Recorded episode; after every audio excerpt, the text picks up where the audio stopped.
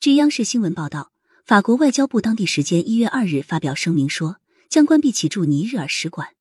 法国外交部在声明中说使馆未来将在巴黎继续开展工作同时与在尼日尔侨民以及人道援助领域的非政府组织保持联系。